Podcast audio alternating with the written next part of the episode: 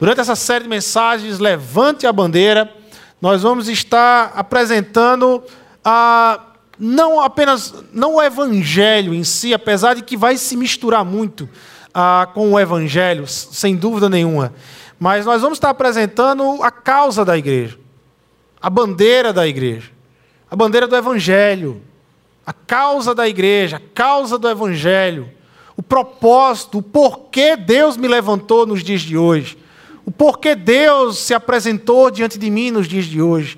Porque Deus fez questão de apresentar Cristo Jesus como Salvador para a minha vida. Usou um amigo, usou um pastor, usou as redes sociais, usou um livro, usou as Escrituras, enfim, mas Deus usou algo que lhe apresentou Jesus Cristo como Senhor e Salvador da sua vida. E ao apresentar esse evangelho, que é o poder de Deus aqui na terra, Deus o trouxe para a sua igreja.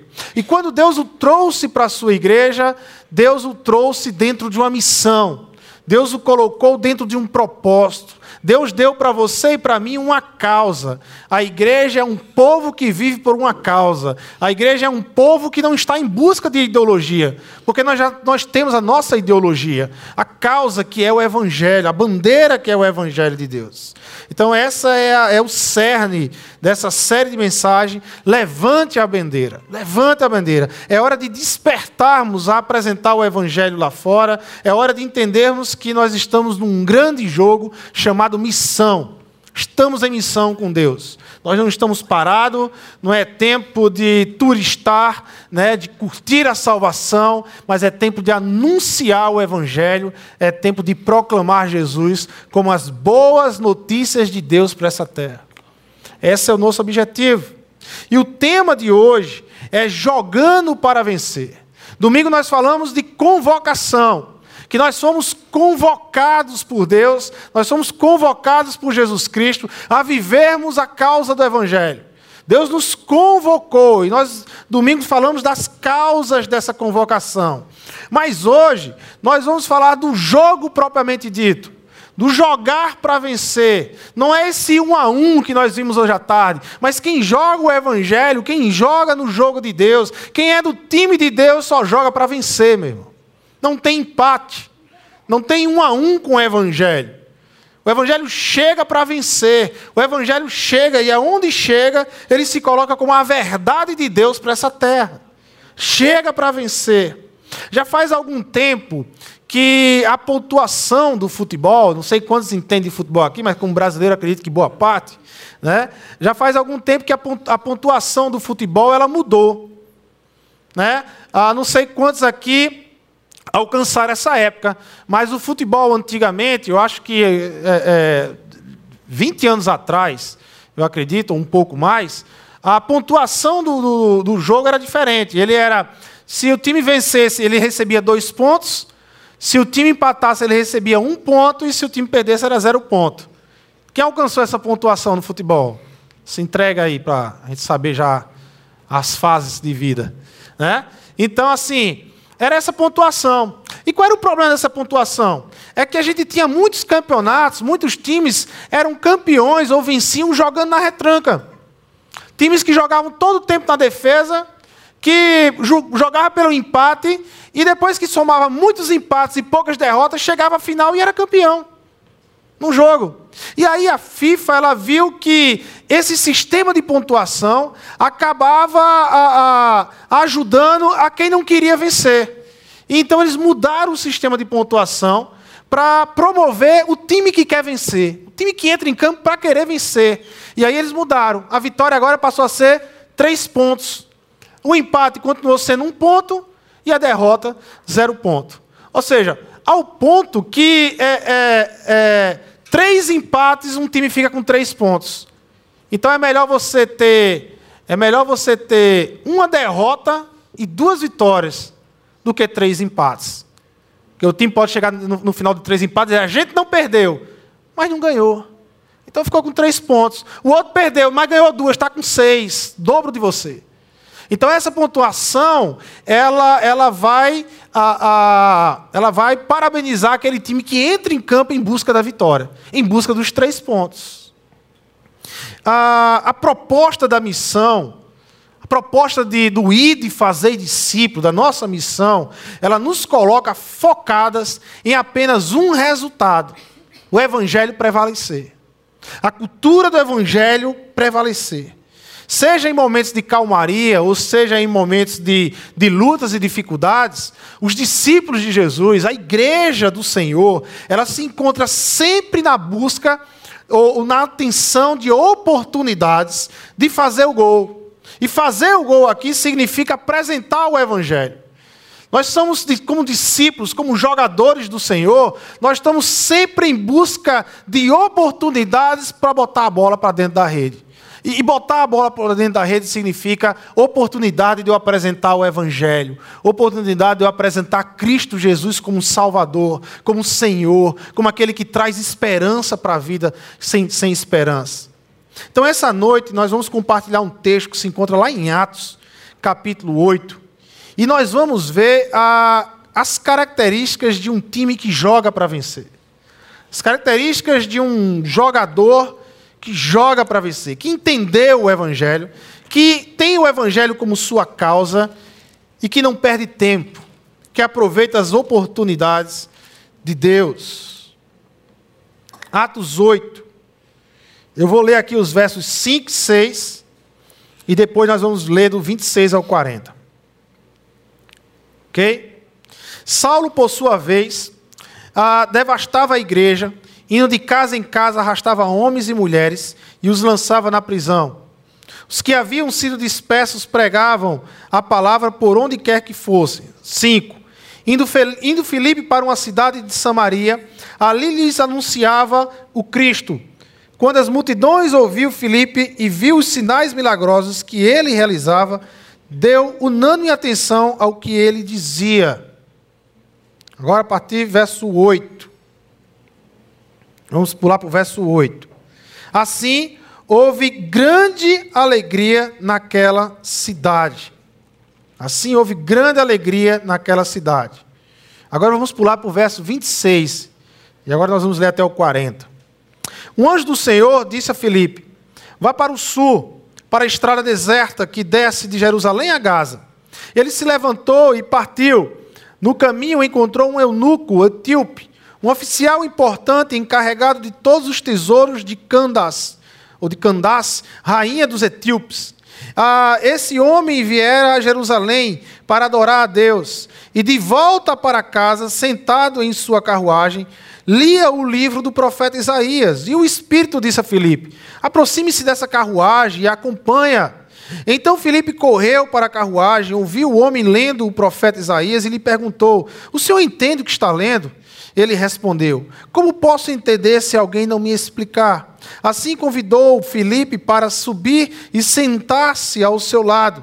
O eunuco estava lendo esta passagem da Escritura. Ele foi levado como ovelha para o matador e como cordeiro mudo diante do, do tosqueador. Ele não abriu a sua boca. Em sua humilhação foi privado de justiça. Quem pode falar dos seus descendentes? Pois a sua vida foi tirada na terra. O eunuco perguntou a Filipe: Diga-me, por favor, de quem o profeta está falando? É de si próprio ou de outro? Então Filipe, começando com aquela passagem da Escritura, anunciou-lhe as boas novas de Jesus. Prosseguindo pela estrada, chegaram a um lugar onde havia água. O eunuco disse: Olha aqui, a água que me impede de ser batizado. Disse Filipe: Você pode, se crer de todo o coração o eunuco respondeu: Creio que Jesus Cristo é o Filho de Deus. Assim, deu ordem para parar a carruagem. Então Filipe e o eunuco desceram a água e Filipe o batizou. Quando saíram da água, o Espírito do Senhor arrebatou Filipe repentinamente. O eunuco não viu mais e, cheio de alegria, seguiu seu caminho.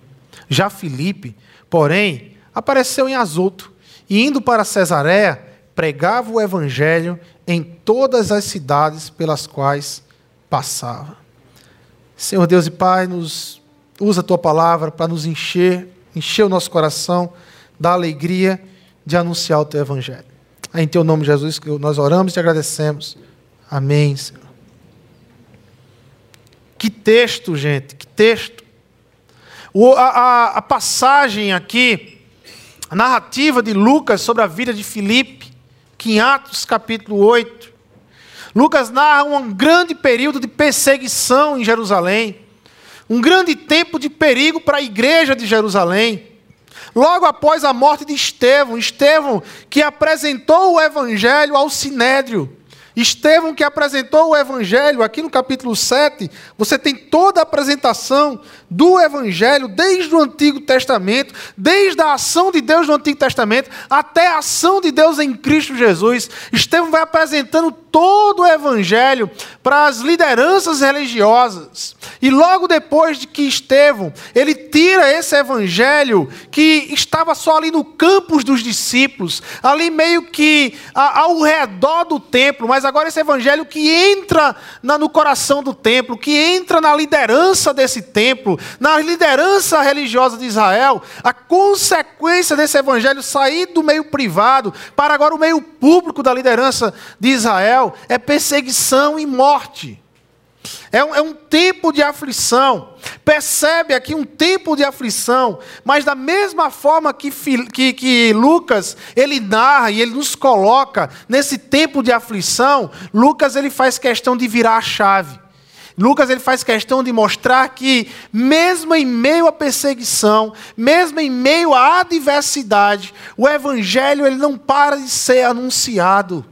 Ele não para de ser motivo da alegria dos discípulos. Os discípulos não se calam diante da perseguição. Olha o verso 3 para o verso 4. Veja como Lucas ele vira a chave na narrativa da história de Filipe. Saulo, por sua vez, devastava a igreja, indo de casa em casa arrastava homens e mulheres e os lançava na prisão. Esse mesmo Saulo, que lá no capítulo 9, Lucas vai narrar a conversão dele e se tornará o grande Paulo. Mas esse Saulo agora é o que mata, é o que persegue, é o que prende, é o que persegue a igreja do Senhor. E aí esse medo, mas de repente, de repente, Lucas nos apresenta o verso 4, o verso seguinte, a virada de chave. E olha o que Lucas diz: os que haviam sido dispersos pregavam a palavra por onde quer que fossem. Na, na, no, na mesma atmosfera de medo, Lucas agora nos apresenta uma atmosfera de coragem, de determinação, de pessoas que não esmoreceram diante das lutas e diante do perigo, de pessoas que foram tomadas pela ação do Espírito Santo de Deus e começaram a apresentar e anunciar o Evangelho, porque foram pessoas que tomaram o Evangelho como a sua causa de vida, sua causa de vida, a sua bandeira, a sua causa de apresentar a vida, a sua causa de apresentar todos os dias a vida diante do perigo, a vida diante da morte, era o Evangelho de Deus. O Evangelho que dava alegria a esses homens. A esses homens. E aí nós começamos a conhecer, então, a, esse time vencedor, as características desse time vencedor. Nós temos então Atos 8, ele nos apresenta esse Filipe, que é o artilheiro, o evangelista é aquele que está constantemente na cara do gol, é aquele que não perde tempo. Ah, é, ah, Filipe ele marca vários gols em Samaria, faz um gol de placa em Gaza e continuou sendo um artilheiro em Azoto, em Cesareia e todas as cidades por onde ele passava. Filipe é esse artilheiro que nós devemos ser. Filipe foi aquele que entendeu que o Evangelho é a causa, o Evangelho é o propósito da vida dele. Filipe entendeu o poder que o chamou, que é o Evangelho de Cristo. Filipe é aquele que entendeu que tinha uma causa para viver e que não perdia as oportunidades que Deus apresentava. Nós vamos encontrar aqui nesse texto que a gente leu algumas características de um time que joga para vencer. A igreja é um time que joga para vencer. A igreja é um time que joga com o evangelho na mão. A igreja é um time que joga com o evangelho no coração. A igreja é um time que joga para vencer.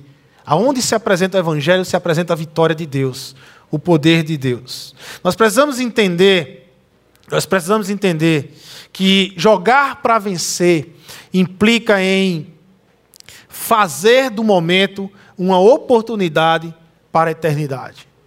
Jogar para vencer implica em fazer do momento uma oportunidade para a eternidade.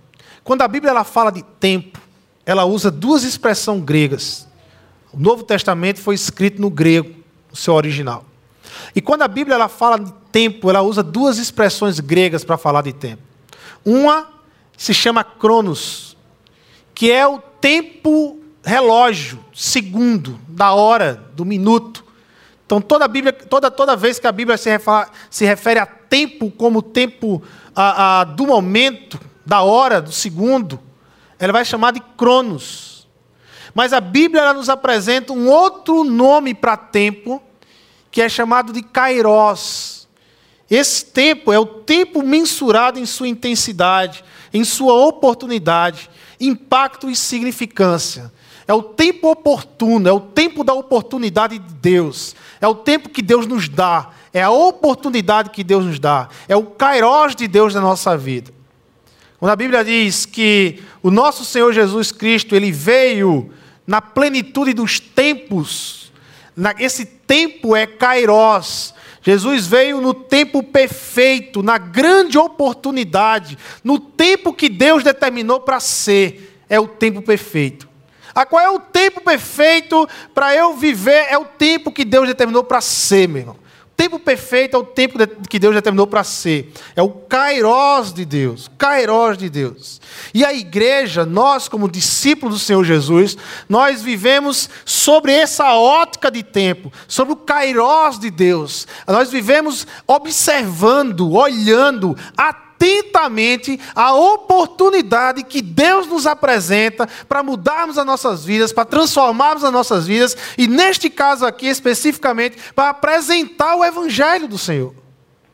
Todos nós temos oportunidades para apresentar o Evangelho de Deus. Todos nós temos oportunidades, do tempo todo Deus nos dá oportunidades para apresentar o Evangelho dele, porque é essa proposta que Deus tem para a sua igreja. É essa a proposta do chamado para ser igreja.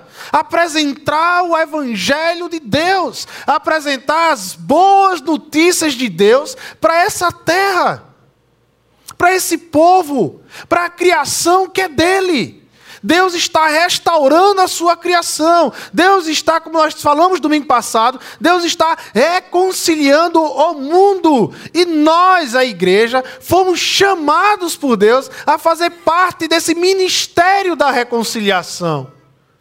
De apresentar essa notícia, essa mensagem de reconciliação, que é o Evangelho de Cristo Jesus, o Evangelho de Deus. Então, nós vamos observar algumas ah, implicações sobre jogar para vencer. Jogar para vencer ah, implica em. Jogar para vencer implica em jogar em meio à adversidade. Jogar para vencer implica em jogar em meio à, adversidade. Jogar em meio a um ambiente anti-reino, a um ambiente anti-evangelho, a um ambiente que não conhece o evangelho e por isso, por si só, já é uma adversidade. A jogar num time que vence, não é querer jogar em um tempo de paz, porque não vai ter esse tempo de paz. Sempre vamos ter adversidade, sempre vamos ter implicações adversas para apresentar o Evangelho, mas nós não podemos, nós não podemos a, a nos pa parar, nos paralisar. Nós precisamos entender qual é a adversidade, qual é a montanha que se levanta contra nós, e estrategicamente subir essa montanha, passar por essa montanha e continuar apresentando o Evangelho. Olha o que a palavra de Deus nos apresenta aqui. Os que haviam sido dispersos pregavam a palavra por onde quer que fossem indo. Por onde quer que fossem indo. Não era tempo de paz para a igreja de Jerusalém. Não era tempo de paz para os discípulos lá de Jerusalém. Era tempo de luta, era tempo de guerra, era tempo de botar a vida em jogo. Quantos de nós aqui nos deslocamos das nossas casas para vir para um culto como um domingo à noite e estamos botando nossa vida em jogo? Ninguém está botando a vida em jogo. Nós vivemos num país pacífico com relação ao evangélico, um país laico, com relação às religiões. Vivemos num país até fácil de anunciar o Evangelho, irmãos. Basta eu querer fazer um pedido aqui, vou para uma praça, boto uma caixa de som e aí começa um culto numa praça. Tem países que isso é proibido. Tem países que você não pode fazer isso. Mas nós vivemos num país tranquilo com relação à apresentação do Evangelho, mas muitas vezes essa tranquilidade, essa paz, em vez de causar em nós ainda mais alvoroço para apresentar o Evangelho, acaba causando em nós uma calmaria dos infernos, que a gente prefere ficar sentado em bancos e em cadeiras do que estar anunciando o Evangelho lá fora. Perdemos oportunidades, irmão. Perdemos oportunidades sabe, a, a, guardada as proporções e os contextos. Muitas vezes tem gente que tem a oportunidade de um domingo à noite ir para o aniversário de um sobrinho, estar no meio de uma família que não conhece o Evangelho, e ali num relacionamento, numa conversa, mostrar a alegria que ele tem de Jesus Cristo, mas ele prefere ser, às vezes, muitas vezes, um religioso e dizer: não, hoje é o dia do Senhor, eu tenho que estar na casa do Senhor, e perde uma grande oportunidade de estar com a família apresentando o Evangelho que está construindo relacionamentos e laços com a família para abrir portas para apresentar o Evangelho, porque acha que de repente o culto ou isso aqui é, vai mudar e transformar toda a vida dele. Não muda, gente. Não muda. Volto a dizer, guardar as proporções e os contextos, mas deixar de estar com uma pessoa ou com um grupo de amigos que não conhece o Evangelho, tendo uma oportunidade, uma abertura num domingo como esse, vai lá, meu irmão. Vai ser sal e luz lá. O outro domingo tem culto do mesmo jeito, você vem. Mas aproveita a oportunidade que Deus te dá. Aproveita as oportunidades que Deus levanta na sua vida para você ser sal e luz na vida que não tem nem luz, que vive em trevas sem Cristo. Em meio às adversidades, em meio às adversidades, ah, essa igreja, a igreja passava por grande perseguição, por grande luta, mas a missão não parou. Por que a missão não parou? Porque a missão, ela é de Deus. O movimento é de Deus, a missão é de Deus. Esse povo que está aqui disperso, ah, correndo com medo, eles tinham uma característica: eles eram poderosamente usados pelo Espírito Santo de Deus. Eram homens que se deixavam usar pelo Espírito Santo de Deus. Eram mulheres que se quebrantavam pela madrugada em oração diante do Senhor, pedindo ao Senhor oportunidades para apresentar o Cristo que a salvou. Eram homens e mulheres que entendiam e compreendiam o valor do Evangelho como um ouro como uma herança achada. O Evangelho tem que ser assim para o crente, tem que ser assim para nós, como cristãos. Era um povo que não media as consequências, eram ousados, colocavam a própria vida em jogo para apresentar o Evangelho, porque eles entendiam o valor real do Evangelho de Cristo Jesus na vida deles. Grande comissão é um movimento de Deus que se expande de forma integral. E por isso que o texto diz: olha, por onde quer que fossem, indo Filipe para as cidades, indo. Esse indo nos reporta lá Mateus 28, a grande comissão. Quando Jesus ele vai dar a grande comissão aos seus discípulos, ele vai dizer: olha, ide e fazei discípulos. Aquele ide está no verbo, no gerúndio no infinitivo no grego e no gerúndio para o nosso português. Ele está lá no gerúndio, a ideia do indo. E essa mesma ideia aqui, indo Filipe, é, é construída aqui em Filipe. A ideia de que o Evangelho, ele não é um acessório, como uma bolsa, como um brinco nas mulheres, em que, dependendo do lugar, dependendo da ocasião, então as mulheres, elas vão usar tipo de roupa, tipo de bolsa, tipo de brinco, não é isso, santas mulheres? Então, dependendo da ocasião, você vai usar um acessório que se adequa à ocasião. Não é. O Evangelho não é um acessório, o Evangelho não é um brinco, não é uma bolsa que eu chego em casa e me desfaço, ou eu olho para o ambiente e digo assim: ó, esse ambiente eu posso entrar com o Evangelho, esse não, o Evangelho na vida desses homens aqui fazia parte da vida deles. Na vida da igreja, o evangelho tem que fazer parte da vida. Por isso que a ideia é indo Filipe, ou seja, Filipe andava e por onde ele ia, o evangelho se espalhava porque ele carregava o evangelho. Porque o evangelho se encaixava com a vida. Porque a forma de eu enxergar o mundo mudou. Porque agora eu não enxergo o mundo com os meus olhos, mas agora eu enxergo o mundo com os olhos do Evangelho de Cristo Jesus. Então é diferente, muda tudo.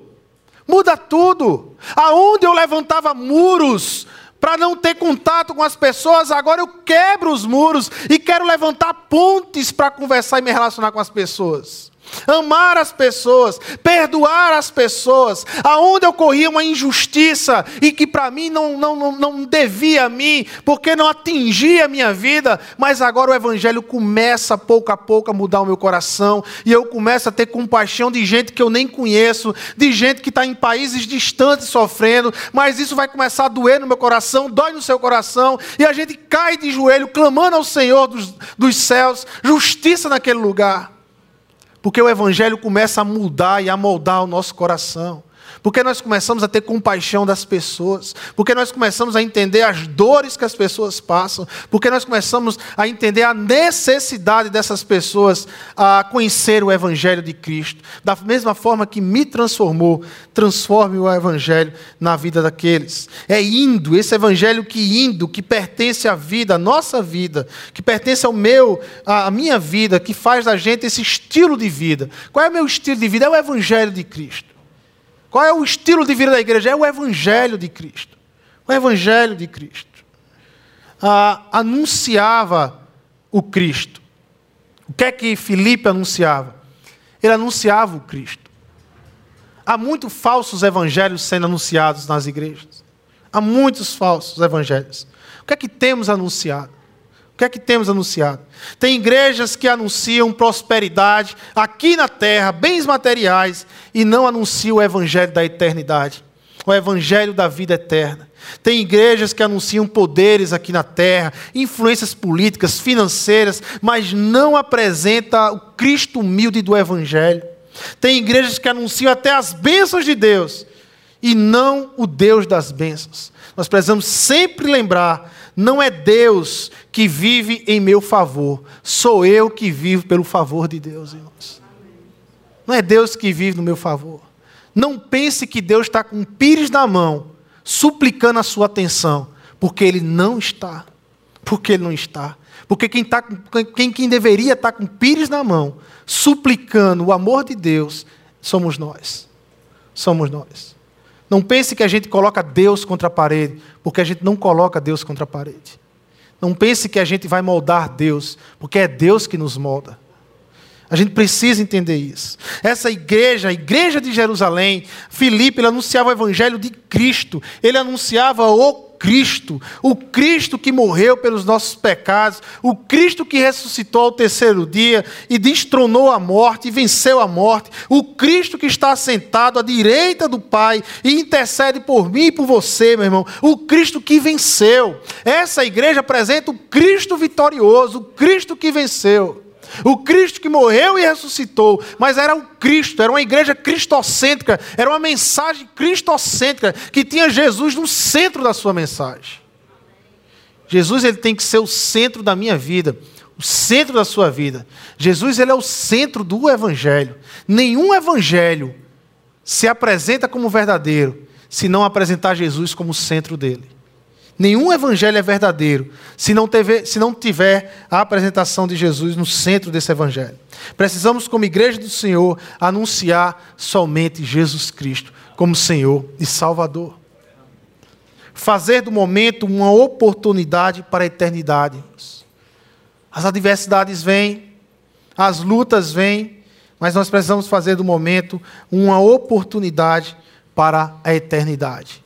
Não viver apenas o momentâneo, transitório, mas saber que nós levamos a mensagem da eternidade.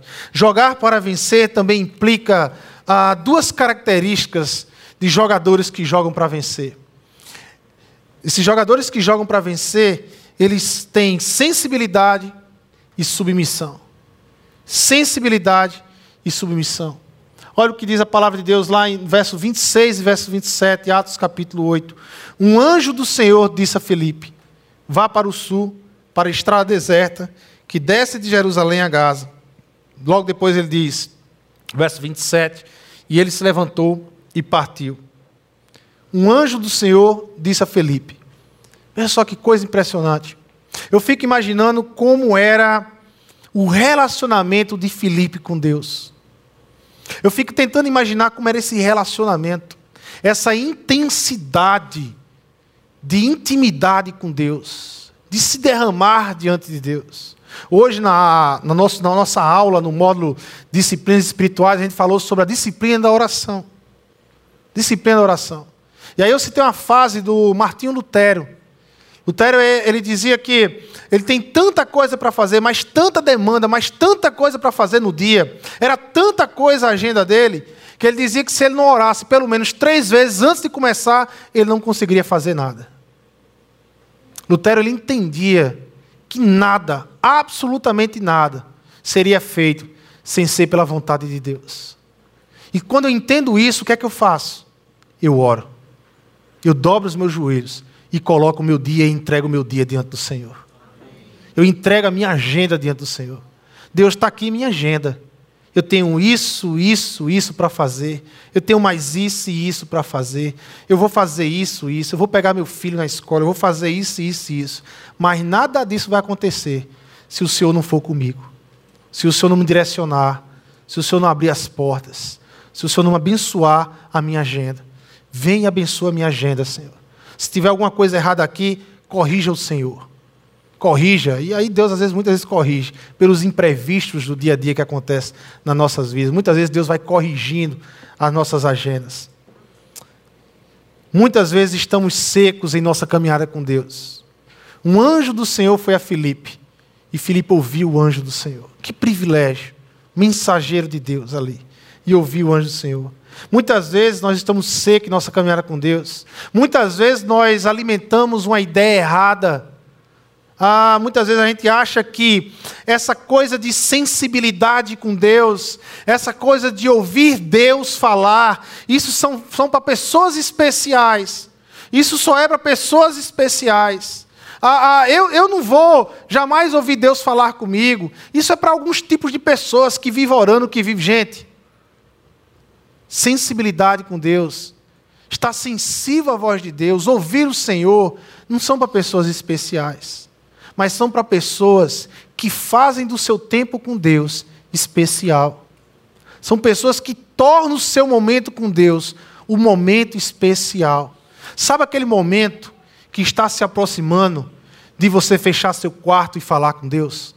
Sabe aquele momento que vai ser só você e Deus e que você separa lá na sua casa, no seu cantinho, que o seu coração começa a bater mais forte, que você começa a se encher de alegria, porque está chegando próximo do momento de você se sentar diante do Criador, do seu Deus, do seu Salvador, e você rasgar o seu coração a Ele. Sabe aquele momento em que você ora, ora, ora, você fala, fala, fala, mas você termina a oração mudo, porque você só faz chorar, porque você começa a escutar a voz de Deus no seu coração caminhando você, direcionando você, dizendo: não é por aí, meu filho, as coisas não são assim como você está pensando. E você começa a enxergar de uma forma muito clara pelos olhos de Deus. Não são pessoas especiais, mas são pessoas que fazem do tempo com Deus um momento especial. Nós precisamos nos despertar para isso. Como estamos nossa caminhada com a palavra de Deus. A palavra de Deus são os propósitos de Deus para a nossa vida. Se apresenta quem é Deus. Muitas vezes nós temos uma figura de Deus totalmente errada, que nem se apresenta, que nem se, se, se aproxima de quem é Deus, porque nunca nós lemos as Escrituras. Quem nos apresenta quem é Deus são as Escrituras. Palavra de Deus. Sabe, quem apresenta o propósito de Deus para essa terra é as Escrituras. Mas como anda o meu tempo com as Escrituras? Como ando meu tempo em meditar, porque uma coisa é estudar as Escrituras, uma coisa é encontrar os significados das Escrituras, mas outra coisa é meditar nas Escrituras. Meditar significa encontrar os significados para mim. É fazer com que essa palavra se volte para mim e corrija o meu coração. Isso é meditar naquilo que eu estou lendo da palavra de Deus. E por fim, como é que anda nosso tempo de oração? Como é que anda a nossa caminhada? Você perdeu a alegria de sentar com Deus? Que hoje seja noite de restauração na sua vida. Se de repente você está aqui, que há muito tempo já, você já não sente mais a alegria, que o coração não mais palpita pela presença de Deus, mas que hoje vai ser a noite de restauração na sua vida, meu irmão. Você está diante de Deus, daquele que sustenta a sua vida, daquele que tem a sua vida aqui, ó. Ele tem a sua vida aqui. Ele sabe tudo da sua vida. Fala com Ele. Fala seus anseios, fala suas angústias, fala seus medos, declara a Ele, declara quem Ele é. Perguntaram hoje ah, como é que nós devemos entrar numa oração, como é que eu devo começar uma oração? Ora, você está diante do soberano, você está diante do Rei dos Reis. Como é que você entra diante de uma majestade? Como é que você entra diante de um rei? Se você fosse visitar um rei hoje, como é que você entraria diante do rei? Você o honraria, você o dignificaria, você ia dizer os adjetivos desse rei. Faça isso com Deus. Quem Deus é para você? Ele é seu soberano, Ele é o dono da sua vida, Ele é o Rei dos Reis, Ele é o Deus da graça, Ele é o Deus da misericórdia. Entra nos atos, nos tronos do Senhor, com toda a segurança de que Ele te ama e declare o seu amor por Ele. Faça desse momento um tempo especial de você com o Pai. Porque quando perguntaram a Jesus como é que eu devo orar, o modelo de oração que Jesus deu começa com Pai. Pai, porque Deus é Pai. Deus é Pai e Pai que nos ama. Então entre chamando Ele de Pai. Declare isso diante do Senhor. Pai, eu estou aqui. Vim falar com o Senhor. Declara isso. Faça desse tempo um tempo especial. Mais uma outra característica é preciso mais do que ouvir a voz de Deus, é preciso submissão. Porque você pode até ouvir a voz de Deus, mas de repente você não querer ir. Felipe, Deus mandou um anjo para dizer a Filipe o que ele tinha que fazer, mas de repente Filipe podia dizer assim: Olha, eu escutei, mas eu vou ficar aqui. Olha, eu escutei, mas eu vou voltar para Jerusalém, porque lá é onde está minha família. Eu vou voltar para minha família, para meus pais. Mas Filipe, a palavra de Deus diz que ele se levantou e partiu. Filipe ele teve uma atitude de submissão. Para mim, uma das grandes estratégias do diabo nos dias de hoje é desfazer, descaracterizar essa palavra submissão. Nos dias de hoje, a palavra submissão, ela soa nos ouvidos contemporâneos como autoritarismo como uma coisa que é imposta. Você tem que ser submissa. A mulher tem que ser submissa ao homem. E quando uma mulher diz que a Bíblia diz, olha, a Bíblia diz, você tem que ser submissa ao seu marido. Muitas mulheres, quando escutam isso, elas escutam meu dizer assim: você tem que ser escrava, você tem que ser injustiçada, você tem que ser perseguida, e tem que ficar tudo isso calada, porque isso é submissão e não é. Não é. Isso não é submissão. Né? Não é submissão. Ah, certa vez fizeram uma pergunta numa, numa, numa palestra nessa área, ah, era um outro tema, mas caiu um pouco nessa área, né? E perguntaram, pastor, se chegasse alguém e dissesse, uma mulher chegasse para você, eu estou apanhando do meu marido, e aí, como é que você ia resolver? Eu disse, rapaz, eu ia resolver com a polícia. Porque mulher que apanha de homem, o meu conselho que eu dou a ela é isso. Se ela quiser ir, vamos nós dois lá e a gente denuncia. Porque tem que ser, porque o cara não é crente. Um homem desse não pode ter Cristo no coração e nem dizer que é cristão. Isso é um religioso, um doente. Mas tem que denunciar. Porque submissão na Bíblia tem a ver com confiança. Submissão, ela surge na Bíblia não solta, a palavra solta. Essa palavra surge na Bíblia dentro de um contexto, dentro de um padrão que é Jesus Cristo. É submissão. Olha o que Paulo vai dizer lá em Efésios então sobre as mulheres. Mulheres, sujeitem-se a seus maridos como ao Senhor, pois o marido é o cabeça da mulher, como também Cristo é o cabeça da igreja que é o seu corpo, do qual ele é o Salvador. Assim como a igreja está sujeita a Cristo, também as mulheres estejam em tudo sujeitas a seus maridos. Maridos, ame suas mulheres, assim como Cristo amou a igreja e entregou-se a si mesmo por ela, para santificá-la tendo-a purificado pelo lavar da água, mediante a palavra. Perceba que a submissão da mulher ao marido segue-se um padrão. Que padrão é esse? Que o marido tem que amar a esposa como Cristo amou a igreja. Esse é o padrão. E dentro desse padrão é gerado entre o homem e a mulher algo chamado confiança. A mulher passa a confiar no seu marido, porque ela percebe que o marido, que o marido a zela, a ama, a cuida, e nesse processo de confiança, ela se submete ao marido, porque o marido ama ela, porque o marido confia, porque o marido está o tempo todo externando a ela o padrão de Cristo na vida dela o padrão de Deus, da, da mesmo jeito que Cristo amou a igreja, o marido está apresentando esse amor para ela todos os dias. Isso gera confiança. Da mesma forma, os maridos devem amar suas mulheres, como a seus próprios corpos. Quem ama sua mulher, ama a si mesmo. Um outro padrão de submissão, lá em Marcos, esse o próprio Jesus falando sobre a ideia de servir não será assim entre vocês. Pelo contrário, quem quiser tornar-se importante entre vocês deverá ser servo, e quem quiser ser o primeiro deverá ser escravo de todos, pois nem mesmo o filho do homem veio para ser, ser servido, mas para servir e dar a sua vida em resgate por muitos. Por muitos. A ideia de submissão é a ideia de confiança. O que é que levou Filipe a atitude de se levantar e partir logo quando o anjo falou. Ele confiava em Deus. Ele sabia que Deus estava no controle da vida dele.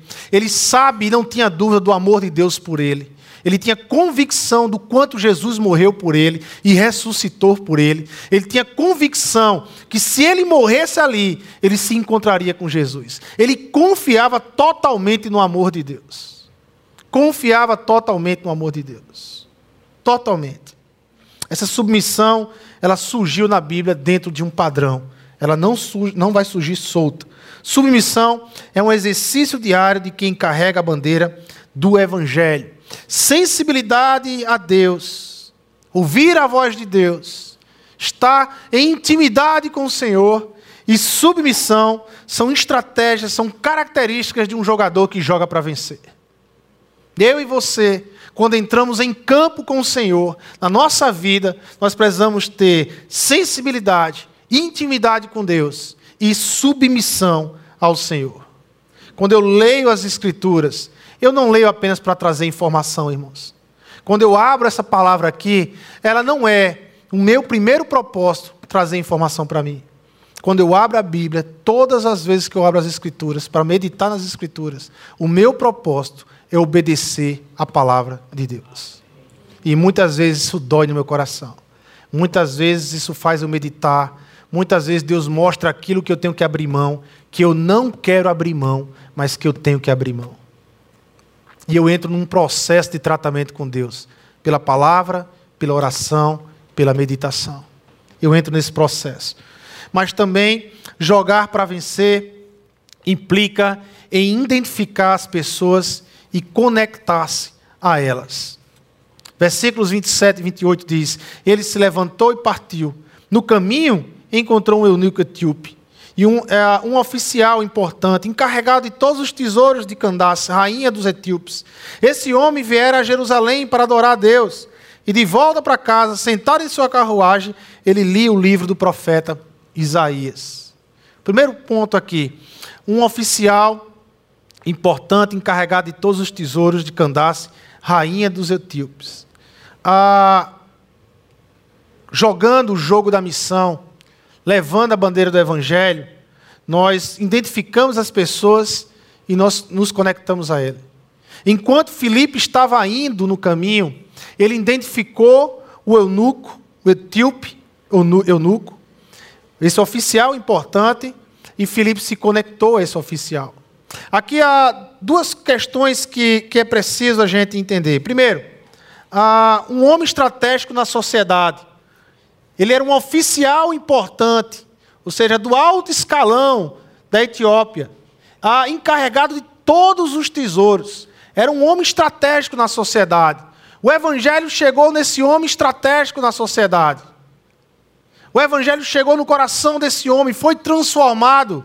O evangelho chegará no coração da Etiópia. O evangelho vai começar a transformar aquele país. A politicagem brasileira, ela não deve fazer com que desistimos do poder do evangelho. O evangelho de Cristo continua sendo a mudança de muita gente boa e má. Muita gente boa e má, porque o Evangelho veio tanto para os morais como para os imorais. O Evangelho veio para transformar a vida de todos, porque todos, todos, todos precisam e necessitam do Evangelho. Sabe aquele político que você esculhamba nas redes sociais? Para de esculhambar, meu irmão. Comece a orar e peça a Deus uma oportunidade de você apresentar o Evangelho para ele. Eu acho que essa deve ser a mentalidade de um crente a mentalidade de um cristão. Entrar nesse jogo de esculhambar político, em vez de estar orando para o país, em vez de estar querendo uma oportunidade de apresentar o Evangelho. Porque não tem corrupto nenhum nesse mundo que, se for abraçado pelo Evangelho, não seja transformado e mudado para a honra e glória do Senhor. Não existe. Não existe. Mais uma vez eu repito: não são ideologias que vão nos salvar, não é nenhuma ideologia que transforma o coração do homem. Quem transforma o coração do homem, quem salva o homem, é o Evangelho de Cristo Jesus. A igreja tem essa mensagem aqui na terra. Nós precisamos ter essa mensagem aqui na terra. Em vez de ficarmos perdendo tempo, entrando em jogos de redes sociais, desmerecendo A ou desmerecendo B, falando mal de A ou falando mal de B, precisamos dobrar os nossos joelhos, orar e apresentar o Evangelho lá fora. Eu creio num país que muda a partir do Evangelho de Cristo. A partir do Evangelho de Cristo. Por isso que o meu foco é o Evangelho, por isso que o foco dessa igreja tem que ser apresentar o Evangelho do Senhor Jesus. Viera, viera a Jerusalém para adorar a Deus. Um homem que buscava a Deus. Olha só, o texto nos diz que ele foi a Jerusalém para adorar a Deus. Ele não conhecia bem quem, quem é Deus.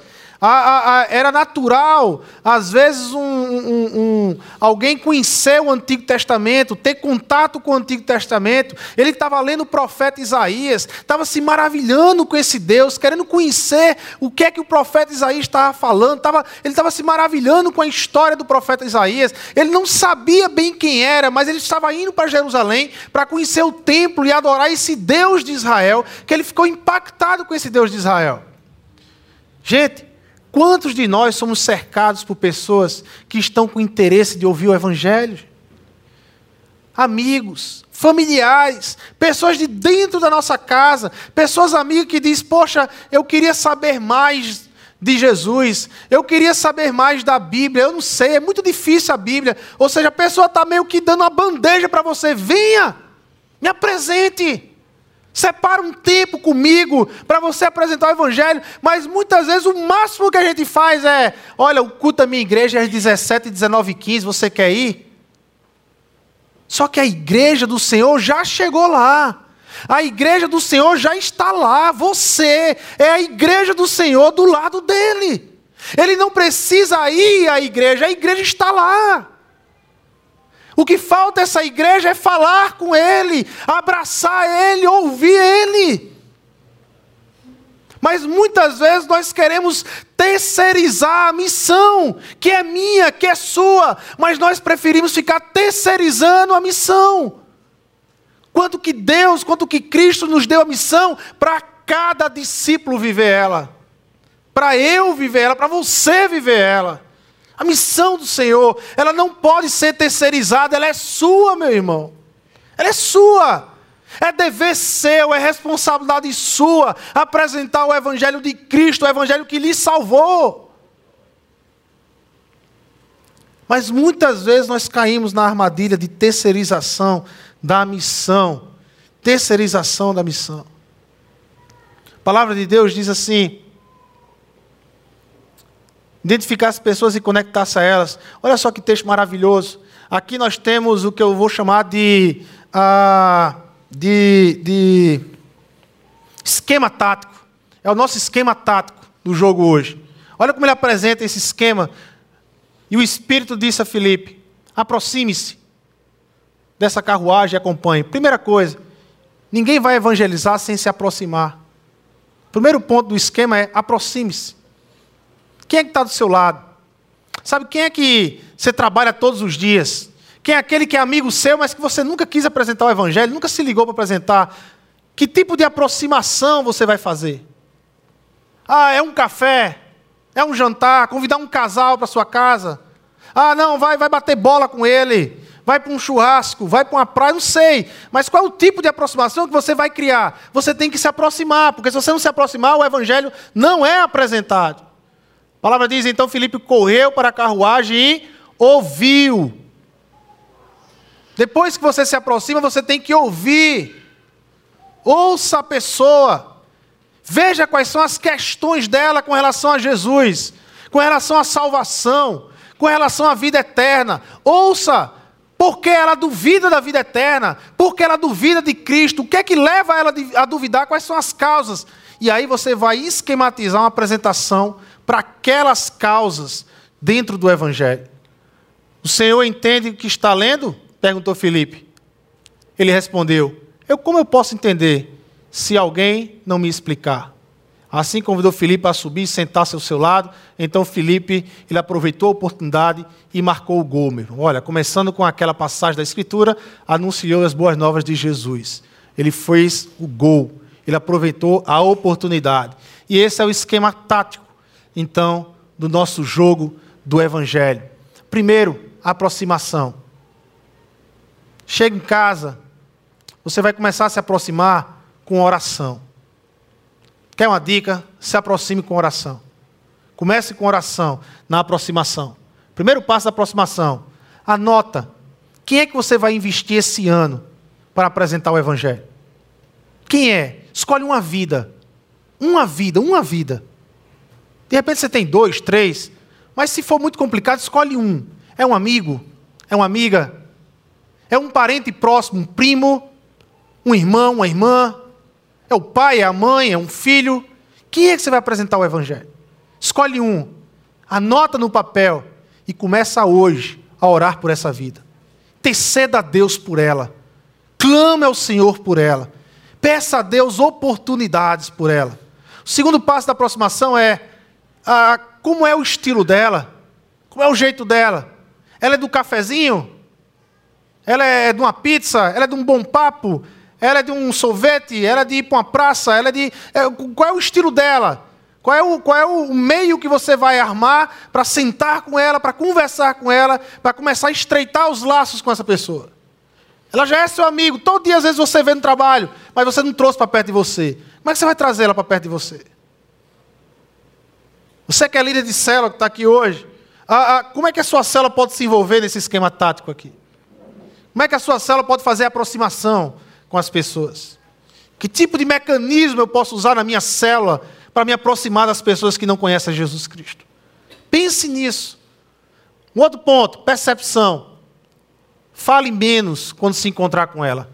Escuta, ouça, ouça as dúvidas, ouça a, a, o que ela tem para dizer, ouça as dores. Às vezes ela está passando por uma luta grande. Ouça qual é a luta dela. Antes de falar, ouça. Procure ouvir. Foi isso que Felipe fez. Felipe foi ouvir e percebeu que o eunuco estava lendo Isaías. Aí Felipe disse: Aqui é comigo. Eu quero apresentar Jesus, porque é justamente de Jesus que Isaías está falando. E por último, finalize finalize. Apresenta o Evangelho.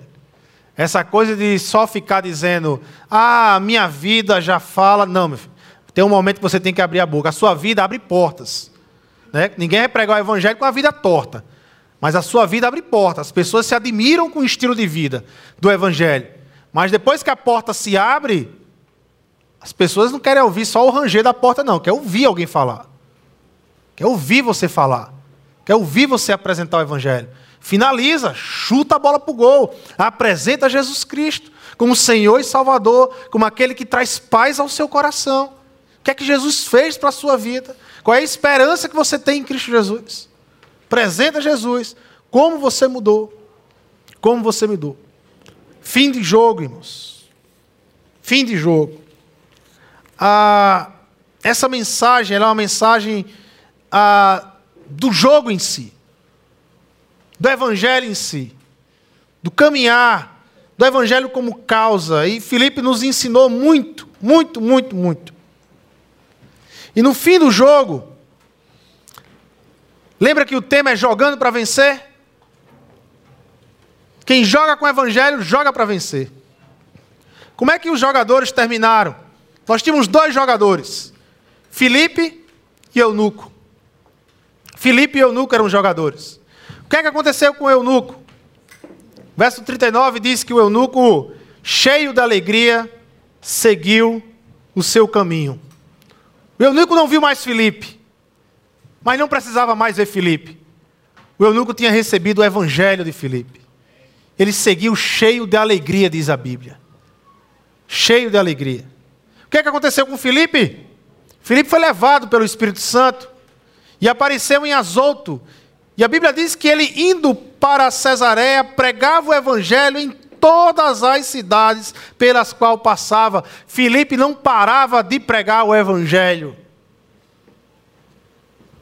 Quem joga com o evangelho joga para vencer. Um saiu com o coração cheio de alegria e o outro continuou a caminhada de pregar o evangelho. É jogo para vencer. O oficial etíope tornou-se o artilheiro do norte da África. O evangelho chegou na Etiópia, o evangelho chegou no norte da África e se espalhou no norte da África o evangelho. A partir de um coração alegre com o evangelho. Começou a história do evangelho no norte de toda a África. Filipe segue a carreira de goleador na Palestina, marcando muitos e muitos gols na região da Palestina, pregando o evangelho. Meus irmãos, Cristo ele nos confiou o Evangelho. Ele tem nos chamado para vivermos esse grande jogo chamado missão. Nós estamos em missão aqui na terra. Nós não estamos turistando. Nós não fomos chamados para ficar de domingo a domingo curtindo salvação. Sabe, lá é tudo muito bonito, mas não nós não fomos chamados para isso. Nós fomos chamados para ser sal e luz nesse mundo se eu não apresento o Evangelho, se o Evangelho não é a minha bandeira, se o Evangelho não é a minha causa, eu não entendi o que é ser do Senhor. Eu não entendi o que é pertencer a Cristo. Eu não entendi o que é Cristo, Jesus fez na minha vida. Porque é o Evangelho que me salvou. Esse poder de Deus que é aqui na terra e que Deus nos deu para transferir para outros aí fora. Não faz sentido eu estar aqui de domingo a domingo, sem ter o comprometimento de anunciar o Evangelho, de viver o Evangelho lá fora, meu irmão, não faz sentido. Isso é perda de tempo. A igreja do Senhor foi chamada para anunciar o Evangelho dele, para viver o Evangelho, por ser transformada pelo Evangelho. Não faz sentido ser igreja do Senhor e deixar o Evangelho de lado. Lembre-se disso. O Evangelho não foi dado para nós como um acessório. O Evangelho foi dado para nós para sermos a causa da nossa vida aqui na terra. A nossa causa, a nossa bandeira. Está mais do que na hora, mais do que na hora, para que para que pudéssemos e possamos levantar a bandeira do Evangelho. Está mais do que na hora de acordarmos e despertarmos para o Evangelho, irmãos. Você que chegou essa noite aqui, eu não sei, mas Deus sabe e você sabe como anda a sua vida. Você que chegou essa noite aqui, e você que faz parte da igreja do Senhor Jesus, mas que até hoje você tem levado o Evangelho na brincadeira na sua vida que até hoje você tem levado essa caminhada cristã como uma grande brincadeira na sua vida. Em nome de Jesus, pare hoje. Em nome de Jesus, se restaure hoje. Se arrependa hoje e volta para os caminhos do Senhor. Em nome de Jesus, compreenda o que é o evangelho que Cristo fez na cruz do Calvário. Será que a morte de Cristo e a ressurreição de Cristo não tem valor para você, meu irmão? Não tem valor para mim? Será que o valor de tudo isso termina quando o louvor terminar essa última música e quando eu sair por aquela porta, tudo que Cristo fez por mim acabou? Ou será que eu vou carregar a alegria do Evangelho para fora dessas quatro paredes, para minha casa, para a escola, para o meu trabalho, para onde quer que eu vou, a alegria e a bandeira do Evangelho vai estar comigo? Porque só faz sentido viver para Cristo se for assim.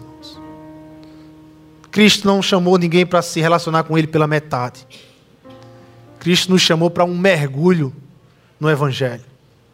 Sabe, para nos mergulhar dentro do Evangelho e não sair mais do Evangelho. Toda a eternidade, toda a eternidade. Você acha que nos novos céus e na nova terra o Evangelho vai perder o sentido? Nós vamos continuar com o Evangelho. Toda a eternidade o Evangelho será presente. Todas as vezes que eu olhar e você olhar para Jesus e a gente vir as marcas de Jesus, nós vamos lembrar do Evangelho. Do Evangelho. O Evangelho que nos salvou ainda naquela terra antiga. O Evangelho que nos salvou. Todas as vezes nós vamos lembrar disso. Todas as vezes nós vamos lembrar disso. Perguntas para refletir, para orar. Como você tem jogado a partida decisiva na vida de seus amigos, parentes e familiares? Faça um projeto na vida deles. Apresente o Evangelho para eles. Tenha isso como projeto de vida. Deus nos chamou para isso. O que é necessário para fazer? Questão tática. Chegar perto. Aproximação. Ouvir com mais atenção, percepção. Esteja atento.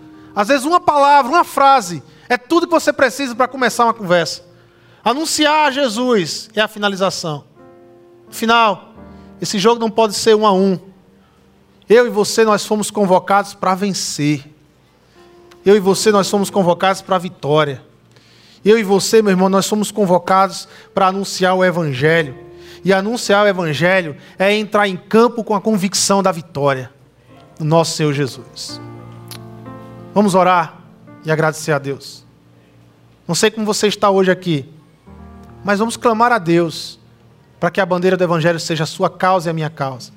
Para que nós, como igreja, possamos realmente viver isso de fato e de verdade.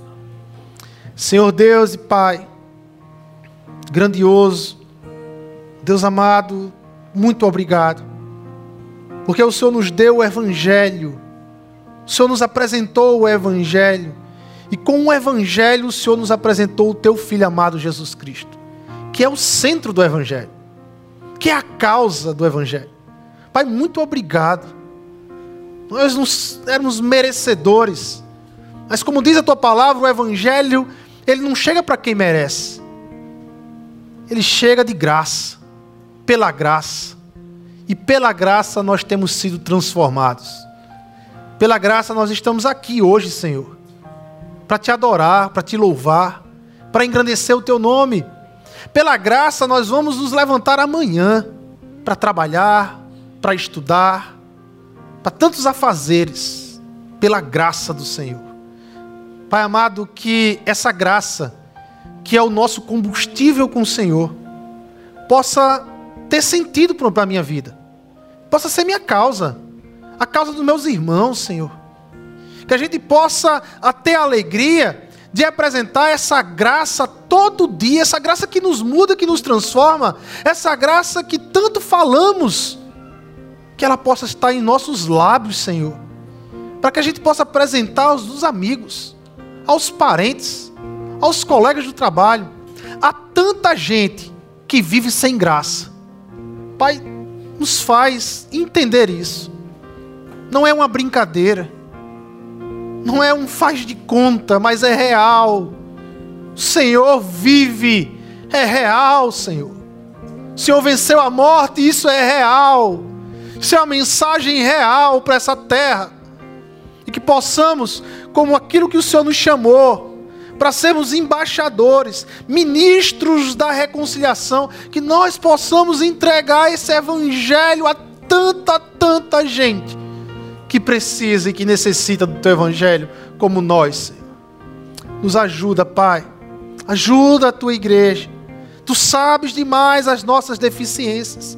Tu sabes demais os nossos limites. Nos ajuda pelo poder do Espírito Santo, Senhor. Faz do nosso tempo com o Senhor o tempo gostoso de estar com, com o Senhor, Pai. Nos abençoa, Pai. Nos abençoa no amor de Deus, na graça do nosso Senhor Jesus Cristo e na comunhão do, por meio do Espírito Santo. Despede a tua igreja em paz, Senhor. Que nos dê uma semana de muitas oportunidades, de muitas oportunidades, de muitas bolas na frente do gol, que a gente possa chutar e fazer o gol, apresentar Jesus Cristo para a vida daqueles que precisam. É em teu nome, Jesus, que nós oramos e te agradecemos. Amém, amém e amém, irmãos. Vamos ficar de pé, irmãos. Vamos louvar essa música que é a música tema da nossa série de mensagens.